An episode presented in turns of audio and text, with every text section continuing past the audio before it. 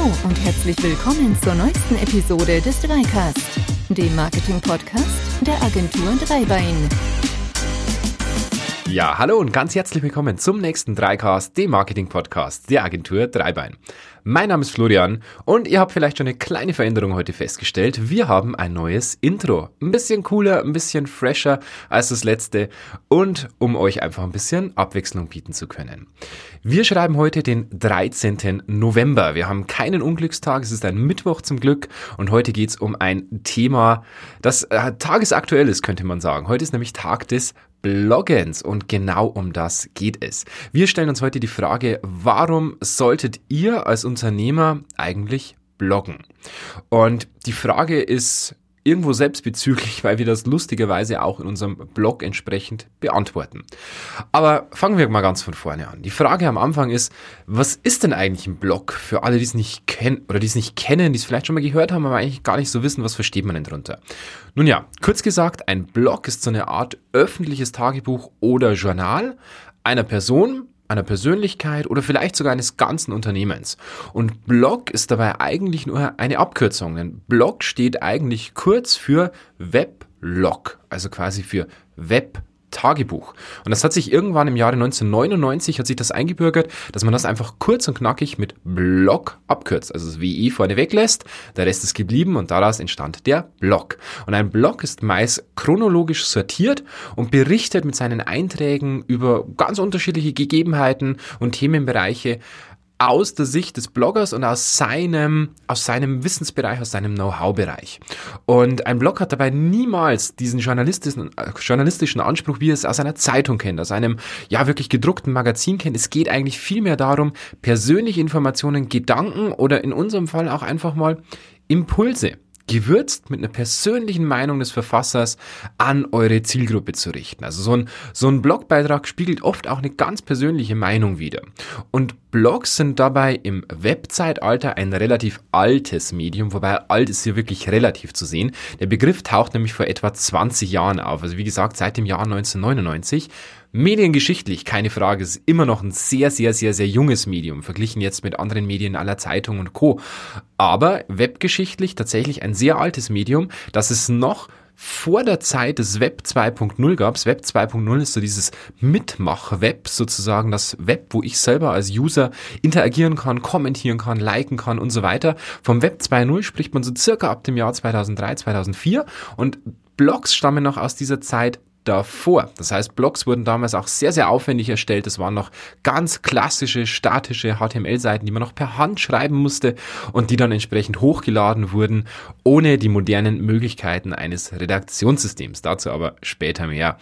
Was dabei interessant war, wirklich von Spaß beim Schreiben konnte damals eigentlich nicht wirklich die, äh, die Rede sein. Es war wirklich aufwendig, das Ganze zu erstellen und das Ganze entsprechend mit den technischen Herausforderungen der damaligen Zeit auch entsprechend öffentlich zu stellen.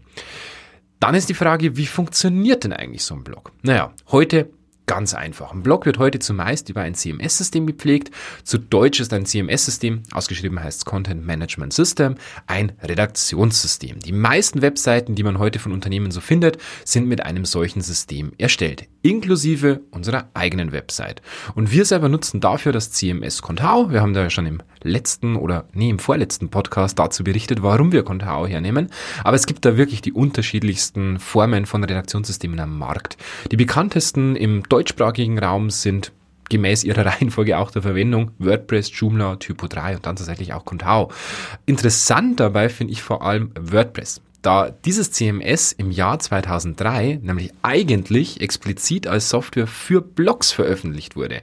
Und WordPress als solches für eine Website zu verwenden, war eigentlich immer schon ein kleiner Workaround. Denn WordPress war immer schon gedacht für Blog-Systeme. Natürlich könnt ihr damit auch eure Website machen, mittlerweile auch sehr, sehr gut.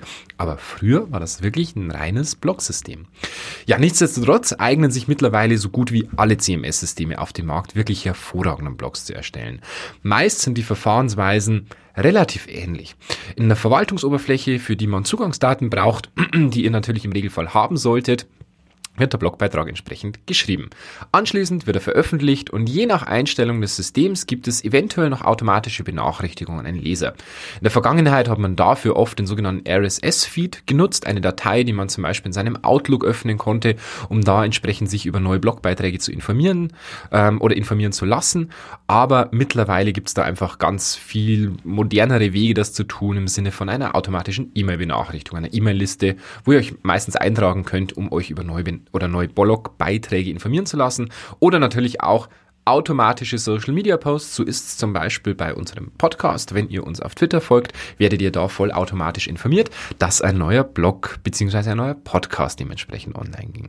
Und na klar, der entstandene Blogbeitrag ist anschließend auf der Webseite öffentlich erreichbar. Die Blogbeiträge der Vergangenheit sind meist chronologisch sortiert. Es gibt oft auch eine Suchfunktion, über die man suchen kann. Es gibt oft eine Filterfunktion, über die man Themenbereiche oder auch äh, chronologisch suchen kann, zum Beispiel alle Beiträge aus dem Jahr 2008. 2018. Im Gegensatz zur Erstellung in den Anfangszeiten von den Blogs ist es aber mittlerweile wirklich einfach geworden, diese Beiträge zu erstellen. In unserem Fall, im Fall von Contao, tippe ich den Beitrag meistens direkt ins System rein. Ich habe dafür meinen kleinen Editor, der mir alle Kennzeichnungen erlaubt, die ich brauche, um meinen Text zu strukturieren. Heißt, ich kann meine Überschriften machen, meine Aufzählung, ich kann ja fett machen, ich kann einrücken, was man nicht alles braucht. Und im Gegensatz zu der Erstellweise früher macht's Bloggen hier wirklich Spaß. Es ist schnell erstellt, man kann es vergleichen vergleichen mit der Erstellung in einem Textprogramm. Nur mit dem Unterschied, dass ich natürlich meine Seite entsprechend gleich so stylen kann, wie ich es dann später entsprechend haben möchte. So, die Frage ist jetzt natürlich, warum solltet ihr bloggen? Naja, ganz einfach. Blogs sind wirklich die ideale Plattform, um eure Kunden an eurer Firmenentwicklung teilhaben zu lassen und euer Know-how an die Zielgruppe weiterzugeben und zu vermitteln. Ganz offen gesagt, die Zeiten, als man wirklich sämtliches Wissen noch geheim hielt, weil es könnte ja sein, dass der Mitbewerber irgendwie an dieses Wissen gelangt und dadurch meine Kunden irgendwie äh, für sich gewinnen kann und so weiter. Ganz offen gesagt, die sind lange, lange vorbei. Ihr solltet eigentlich schon wissen haben, dass zwei Etagen weiter ist. In dem Moment, wo ihr den Blogbeitrag schreibt, solltet ihr schon wieder Sachen wissen, Wissen, die ihr da noch nicht drin habt, weil die neu dazukamen. Die Zeiten, als ihr Wissen noch so geheim halten musstet, sind vorbei. Definitiv. Na klar gibt's Firmen-Know-how, das entsprechend geheim gehalten werden muss. Geheime Prozesse, Verfahrensweisen, vielleicht auch Sachen, die ihr euch patentieren habt lassen oder ähnliches. Klar, keine Frage. Aber den Großteil eures Know-hows für die aller, allermeisten Firmen den kann man in einem Blog auch durchaus mal veröffentlichen. Vielleicht nicht in seiner Gänze und nicht zu 100 Prozent, aber vielleicht 60, 70, 80 Prozent davon kann man veröffentlichen und den Kunden dadurch auch entsprechend zeigen, dass man, und das ist eigentlich der wichtige Punkt, der absolute Experte in seinem Bereich ist. Über einen Blog könnt ihr euch positionieren und euer Kunde wird euch, sobald er eine Herausforderung zu einem speziellen Thema hat, googeln. Das heißt, er googelt nach dem Problem, das er hat. Und was findet er? Er findet euren Blogbeitrag. Und was seid ihr damit? Logischerweise, ihr seid der Problemlöser des Kunden. Er wird euch auf dem Schirm haben, hundertprozentig. Und Ganz offen gesagt, habt ihr gerade vielleicht nicht den Eindruck, dass wenn ihr euch einen Unternehmensblog aufbauen möchtet, bei uns an der richtigen Adresse seid? Macht euch da mal Gedanken darüber.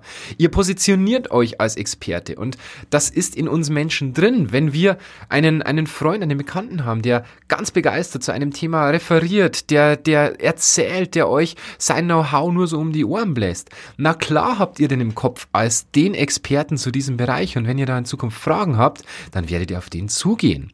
Deswegen Unternehmensblogs machen Sinn. Positioniert euch als Experte. Aber nebenbei hat der natürlich noch weitere Vorteile. Ihr erweckt eure Webseite zum Leben. Ihr sorgt für Veränderung. Häufig ist es ja so, dass die Inhalte einer Webseite nicht allzu oft geändert werden, wenn keine neuen Dienstleistungen oder Produkte hinzukommen. Aber mit einem Blog zeigt ihr eurer Zielgruppe, dass ihr kein totes Unternehmen seid, sondern eure Firma hat wirklich was zu sagen. Eine Firma, bei der es Veränderungen gibt. Ihr stellt euch da als eine Firma, die am Puls der Zeit ist. Eine Firma, die so viel Know-how hat, dass sie kein Problem damit hat, gewisse Wissensbereiche zu veröffentlichen. Wollt ihr als solche Firma wahrgenommen werden? Falls nein, solltet ihr auf keinen Fall einen Blog machen, denn die Wirkung würdet ihr auf jeden Fall entzielen. Natürlich lieben auch Suchmaschinen sich verändernde Websites, keine Frage.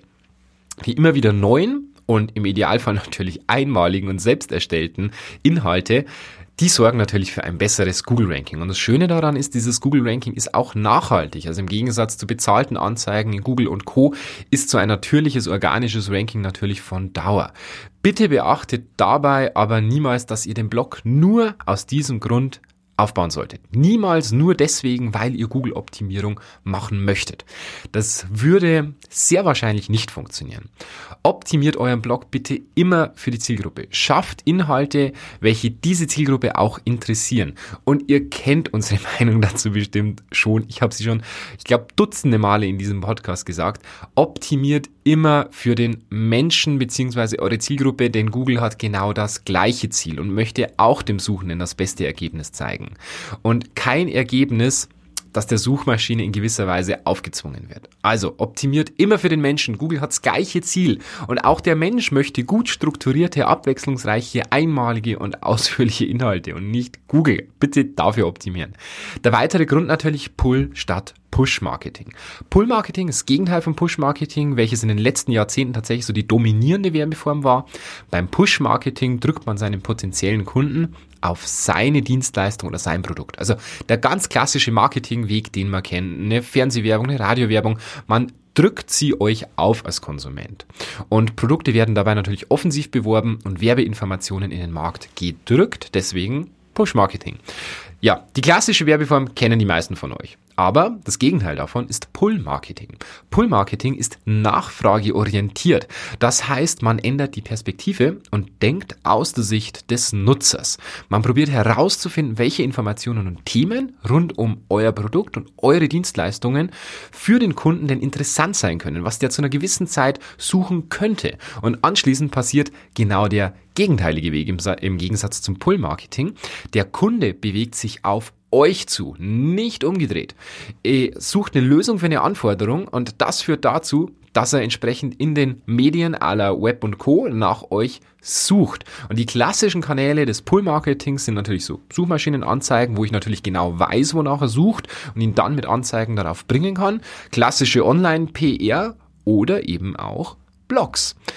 Der große Vorteil dieser Marketing-Variante ist, dass sie vom Kunden nicht als Werbung wahrgenommen wird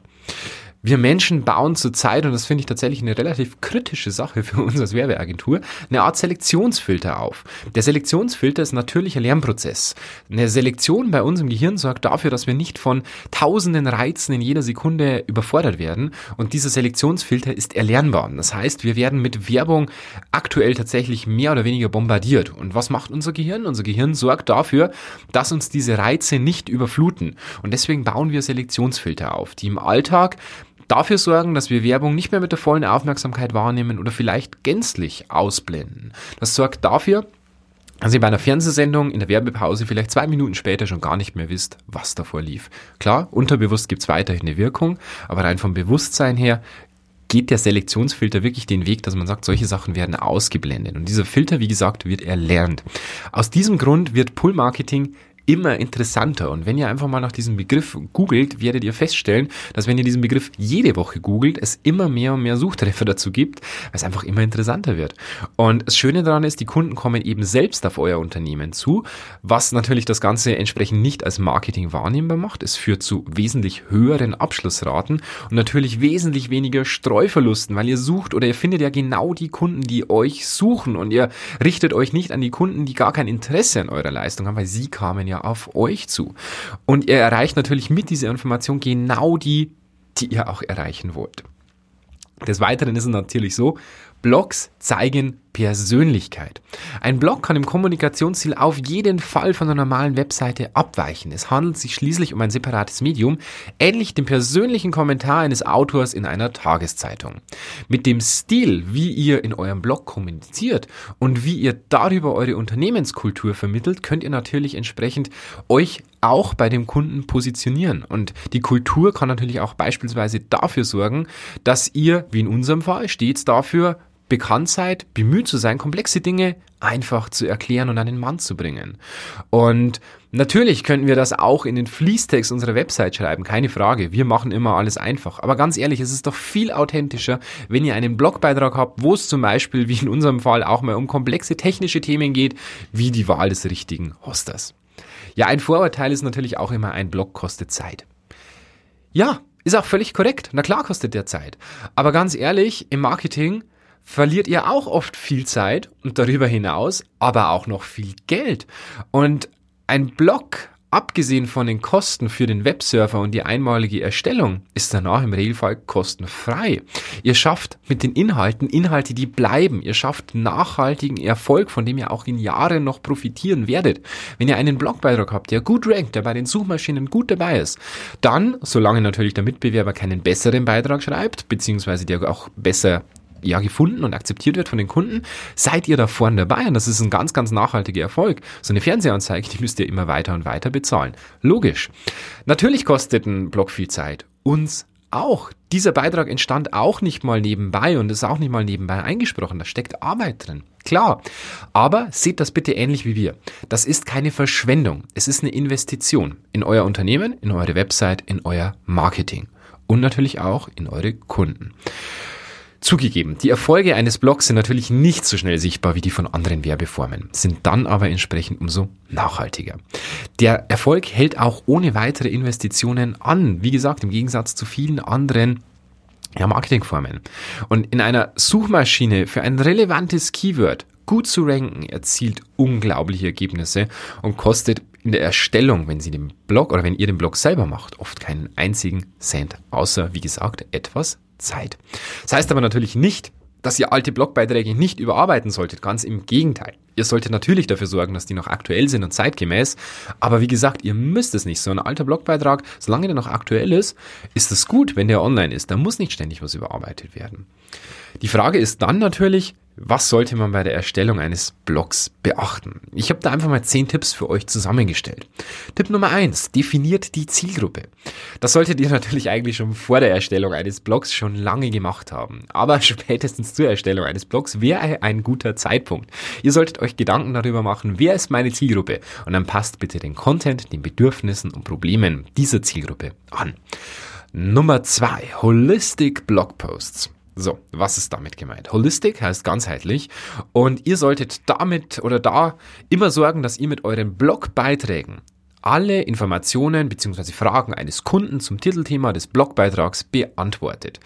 Ganz offen gesagt, für mich ist nichts frustrierender, als etwas zu suchen in Google, Yahoo, allen Suchmaschinen, die es so gibt oder Ecosia, wenn man ein bisschen nachhaltiger unterwegs sein möchte. Ihr klickt auf die Suchmaschinen, Ergebnisse, kommt auf einen Blogbeitrag und dann stehen da drei Absätze mit jeweils vier Zeilen. Und ich denke mir schon, super.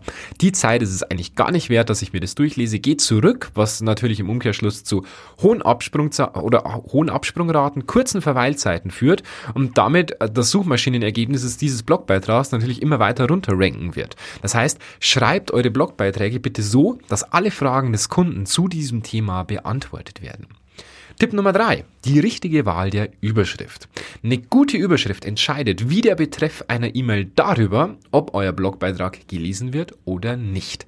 Erstellt also immer Überschriften, die den Kunden ansprechen und ihm aufzeigen, dass sein Problem in eurem Beitrag vollumfassend gelöst wird. Macht ihn neugierig altbewährt, aber immer noch gut ist dabei das AIDA-Prinzip. AIDA steht für Attention, Interest, Desire and Action.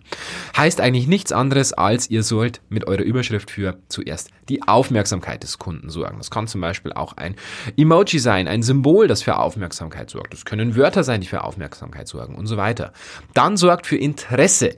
Zeigt dem Kunden, dass ihr sein Themengebiet behandelt dann sorgt für Desire. Sorgt dafür, dass er das Thema anklicken möchte. Zum Beispiel, indem ihr eine Verknappung macht in der Überschrift, indem ihr, ja, wie soll ich sagen, indem ihr dem Kunden einfach sagt, Du musst jetzt so draufklicken, lieber Kunde, kurz gesagt. Und dann sorgt am Schluss für Action. Sorgt dafür, dass er draufklickt, wie jetzt besuchen, jetzt klicken, jetzt besuchen, jetzt aufrufen, mehr erfahren, jetzt informieren oder ähnliche Call to Action äh, Buttons, die man ganz, ganz häufig im Bereich der Meta Description, dieser kurzen Kurzbeschreibung unterhalb des Google-Beitrags sieht.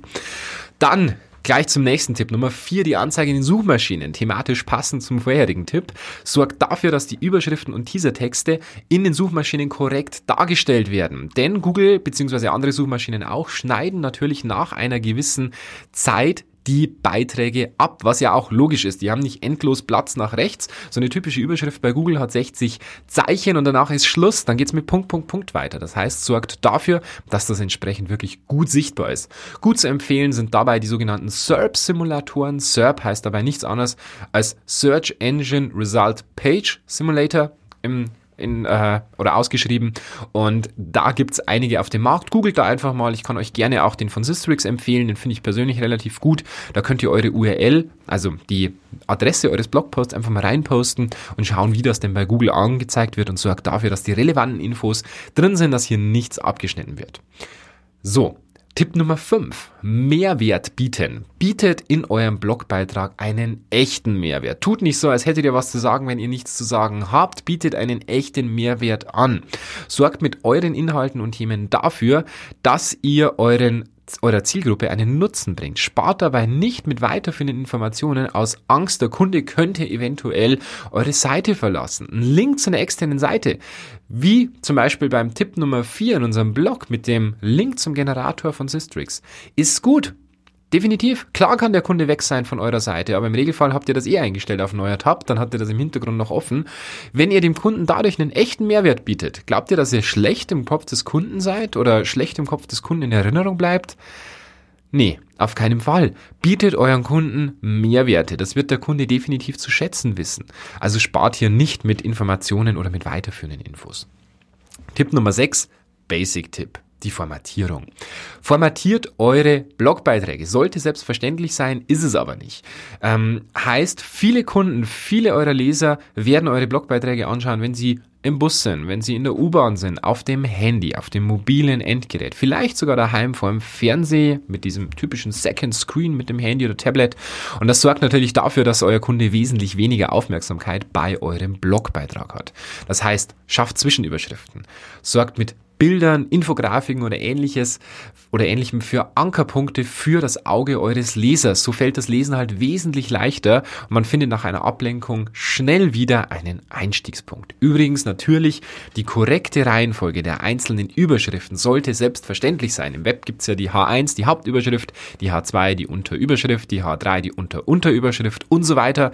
Die richtige Reihenfolge sollte klar sein. Also nach einer H1 kommt bitte keine H3, sondern wenn dann erst eine H2. Also Schaut hier auf die semantisch korrekte Formatierung. Nummer 7. Interne Verlinkungen. Verlinkt eure Blogbeiträge untereinander, schafft Wissen, das aufeinander aufbaut und sorgt dafür, dass ihr quasi ein Netzwerk an Wissen bildet. So eine Verlinkung führt beim Kunden dazu, dass er natürlich mehr Zeit auf eurer Webseite verbringt, sich mehr mit euch auseinandersetzt. Dadurch gibt es entsprechend höhere Aufrufzeiten, mehr oder ein besseres Google-Ranking dadurch bedingt. Also sorgt einfach für interne Verlinkungen. Nummer 8, oft ärgerlich, deswegen bitte beachten, die rechtlich notwendigen Angaben. Achtet bei der Verwendung von Bildern, Infografiken oder ähnliches bitte immer darauf, dass ihr das aus Urheberrechtsgründen auch machen dürft. Ansonsten Quellenangabe bitte nicht vergessen und achtet auf die Persönlichkeitsrechte. Nicht einfach jedes Foto jedes Mitarbeiters posten, sondern achtet darauf, dass ihr das entsprechend auch dürft. Es gibt nichts Ärgerlicheres, als einen Blogbeitrag zu posten, ganz stolz auf den Blogbeitrag zu sein. Der rankt vielleicht auch noch gut und dann gibt es eine Abmahnung. Das holt euch ganz schnell wieder auf den Boden der Tatsachen zurück. Deswegen achtet darauf dass das entsprechend rechtlich alles sauber ist. Nummer 9. Die Verbreitung in den sozialen Medien. Sorgt dafür, dass euer Blogbeitrag auch geteilt werden kann. Das schaut in unserem Fall so aus, dass es unten natürlich Sharing-Möglichkeiten gibt. Weiterhin sorgt aber bitte dafür, dass wenn die Kunden eure Beiträge in den sozialen Medien teilen, dass die natürlich auch vernünftig ausschauen. Dafür gibt's ganz tolle Möglichkeiten. Von Facebook gibt's zum Beispiel die Open Graph Technik, von Twitter gibt's die Twitter Cards und so weiter. Das sind eigene Auszeichnungen, mit denen ihr Facebook sagen könnt, hey Facebook, wenn dieser Beitrag bei dir im sozialen Medium geteilt wird, nimm bitte dieses Bild und diesen Titel her. Und so kann man das entsprechend noch weiter anpassen. Ist dann vor allem interessant, wenn ihr in den sozialen Medien vielleicht sogar eine andere Überschrift oder ein anderes Wording verwenden möchtet, als ihr das auf eurer Website tut. Tipp Nummer 10. Dann ist better than perfect. Vermeidet es bei Blogbeitragen perfekt sein zu wollen. Es wird ohnehin nicht klappen. Ganz offen gesagt.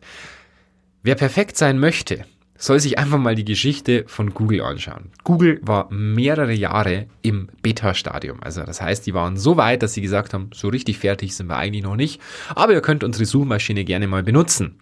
Zu was hat das geführt? Naja, zur absoluten Marktführerschaft in diesem Bereich. Gerade im Web geht es oft darum, der Erste zu sein, der über ein Thema berichtet. Perfektionismus hat im Blogbereich wirklich nichts verloren. Das heißt jetzt nicht, dass ihr eure Blog, äh, Blogbeiträge schlampig recherchieren oder nebenbei tippen solltet. Nee, ganz im Gegenteil.